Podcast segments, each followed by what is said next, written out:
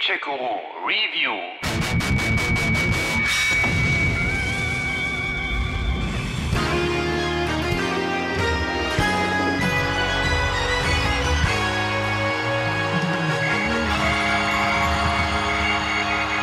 Beim Namen Mario denken laut einer von mir gerade erfundenen Umfrage 3% der Menschen an Mario Basler, 5% an Kennste Kennste Mario Bart und 92% an Nintendos Klempner. Was auch kein Wunder ist, taucht Mario doch in bis jetzt insgesamt 332 Games auf, entweder als Titelheld oder mit einem Gastauftritt. Mario Kart 8! Allein vom besten aller Funracer von Mario Kart gibt es 14 Versionen, vier auf Automaten und je eine auf SNES, N64, Game Boy Advance, GameCube, DS, Wii, 3DS, Wii U, Android iOS und Switch. Wobei letztere jetzt eine zweite Version bekommen hat, was ein absolutes Novum ist, hieß es doch sonst bei Nintendo immer knallhart. Jeder nur ein Kreuz, hm? Mario Kart Live Home Circuit aber ist dann auch ganz anders und ganz was Neues. Mit einem echten kleinen Kart mit etwas Pappe und einer kostenlosen Software. Wie das alles zusammenpasst, das erzähle ich euch jetzt. Geliefert wird Mario Kart Live Home Circuit in einer ungewohnt großen bunten Verpackung. Ist da etwa noch eine Switch drin? Nein, aber ein Spielzeugracer, ein Mix aus Kart und Formel 1, circa 20 cm lang, 11 cm breit und mit einem Gewicht von 300 Gramm auch ordentlich massiv. Neuer Rekord! Den Wagen gibt es entweder in Rot-Weiß und einem großen M auf der Haube mit Mario im Cockpit oder in Grün-Weiß dann mit Luigi am Steuer und einem L vorne drauf. Es ist anzunehmen, dass Nintendo da noch weitere Fahrzeuge und Piloten folgen lässt und, ach ja, leistungstechnisch macht die Wahl des Fahrzeugs aber keinen Unterschied. Dass ich selber da mit Mario unterwegs bin, ist reiner Zufall. Mario, yeah! Ebenfalls mit im Karton sind vier große bedruckte Papptore, die man eben noch auseinanderfalten und aufklappen muss, plus zwei Banden aus Pappe, plus ein kurzes Ladekabel für das Toycard. Das war es auch schon wieder.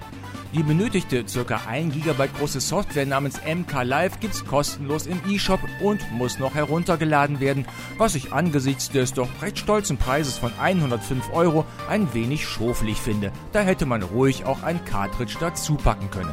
Mamma mia! Zu Beginn muss das Kart einmalig an eurer Switch in der Software angemeldet werden. Dazu haltet ihr einfach das Kart, in dessen Überrollbügel bzw. Turbo-Ansaugstutzen oder was auch immer über dem Fahrer jedenfalls in Fahrtrichtung eine kleine Kamera eingebaut ist.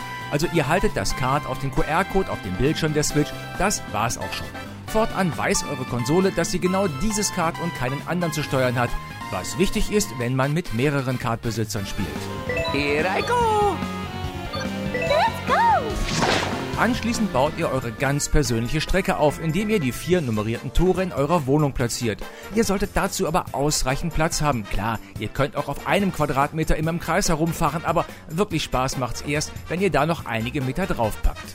Nintendo empfiehlt da eine Mindestfläche von 3 mal 3,5 Metern und nein, draußen auf der Straße ist da keine Option, zumindest nicht bei grellem Sonnenlicht. Dann nämlich erkennt die Kamera die Umgebung nicht mehr. Zweiter Versuch! Start! Eure Strecke könnt ihr dann natürlich noch verschönern und erweitern.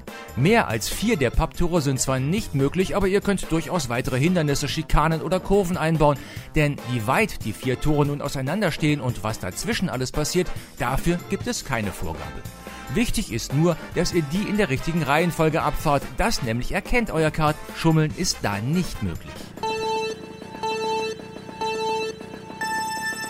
Ist eure Strecke dann fertig, dann fahrt ihr die einmal mit eurem Kart ab, um die zu markieren. Dazu pinseln Mario oder Luigi witzigerweise ihre Reifen mit Farbe ein. Natürlich nur auf der Switch, keine Sorge. Seid ihr damit durch, werden die Fahrbahnränder auf der Switch automatisch eingeblendet, während ihr dabei zuschaut, wie euer Kart durch eure Wohnung flitzt. Das ist Augmented Reality vom Feinsten.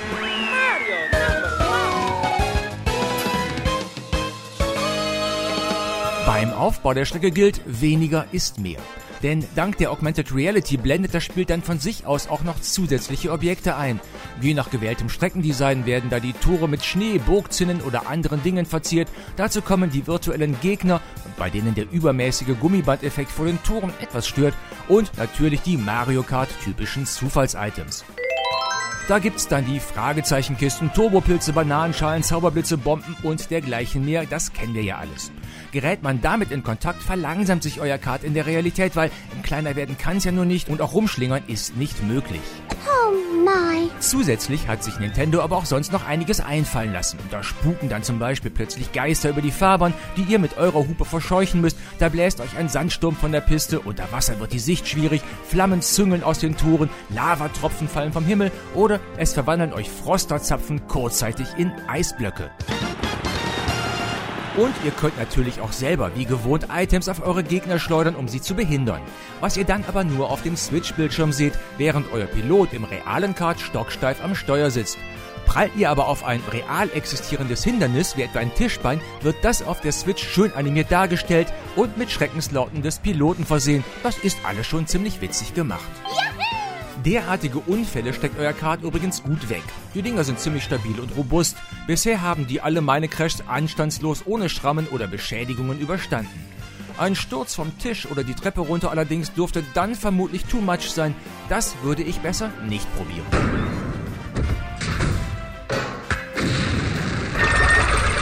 Und ja, auch die obligatorischen Münzen dürfen nicht fehlen. Sammelt ihr genug davon ein, könnt ihr die für neue Fahrzeugskins und Pilotenoutfits eintauschen. Das wirkt sich zwar nur optisch aus, motiviert aber trotzdem. Die Steuerung funktioniert präzise und zuverlässig, sofern eure Strecke ausreichend, aber auch nicht zu sehr beleuchtet ist. Da die Kamera in Fahrtrichtung zeigt, habt ihr die Strecke auf dem Schirm immer gut vor Augen. Wenn Kinder spielen, lässt sich sogar die halbautomatische Schlausteuerung aktivieren, die den Kart dann wie auf Schienen durch die Tore schickt. Ihr müsst dann nur noch Gas geben, bremsen sowie Items aufsammeln und rumschleudern. Selbst das mit dem Driften, also das Aufladen des Turbos durch das Kurvenschlittern, wurde hier eingebaut. Natürlich schleudert das Tollkart da nicht wirklich, aber wenn ihr in der Kurve die linke Shoulder-Taste gedrückt haltet und am Ende der Kurve wieder loslasst, dann gibt's tatsächlich einen kleinen Energieschub. Gut gemacht. Gefahren wird wie gewohnt bei Mario Kart in vier Hubraumklassen, wobei die Geschwindigkeit nach oben hin stetig zunimmt und die Ansprüche steigen. Richtig schnell sind die Karts aber nicht wirklich. Wer da eine Carrera-Bahn oder Anki Overdrive vor Augen hat, der ist vielleicht ein wenig enttäuscht. Bei Mario Kart Live geht's doch wesentlich gemächlicher zu. Wobei es dann aber auf dem Bildschirm der Switch durch das Ganze drumherum wesentlich rasanter aussieht. Im Angebot sind die üblichen Grand Prix, bei denen ihr euch in schnellere Klassen nach oben fahrt, Einzelrennen nach eigenen Regeln oder Zeitfahren. Wer wieder erwarten noch drei Kumpels mit einer Switch und Mario Kart Live hat, der kann auch gegeneinander fahren, was dann natürlich noch mehr Spaß macht. Aber alleine ist das auch okay und zur Not fährt man eben Zeitrennen nacheinander. Online- oder Karrieremodi fehlen aber. Bevor ich's vergesse, beim Aufbau eurer Strecke solltet ihr darauf achten, dass das Wi-Fi-Signal in dem Raum einigermaßen gut ankommt. Wenn das nämlich schwächelt, kommt es zu kleinen Aussetzern bei der Verbindung zum Kart, weshalb der sich dann auch nicht viel weiter als etwa 5 Meter von der Switch entfernen sollte. Mehr packt der Receiver des Karts nicht. Fehlversuch. Der Akku des Karts hält selbst in der 150er Klasse gut anderthalb Stunden durch. Zieht man dann noch die Aufbau- und Umbaupausen ab und die Zeit zwischen den Rennen, dann springt mit einer Ladung schon ein ganz vergnüglicher Nachmittag raus.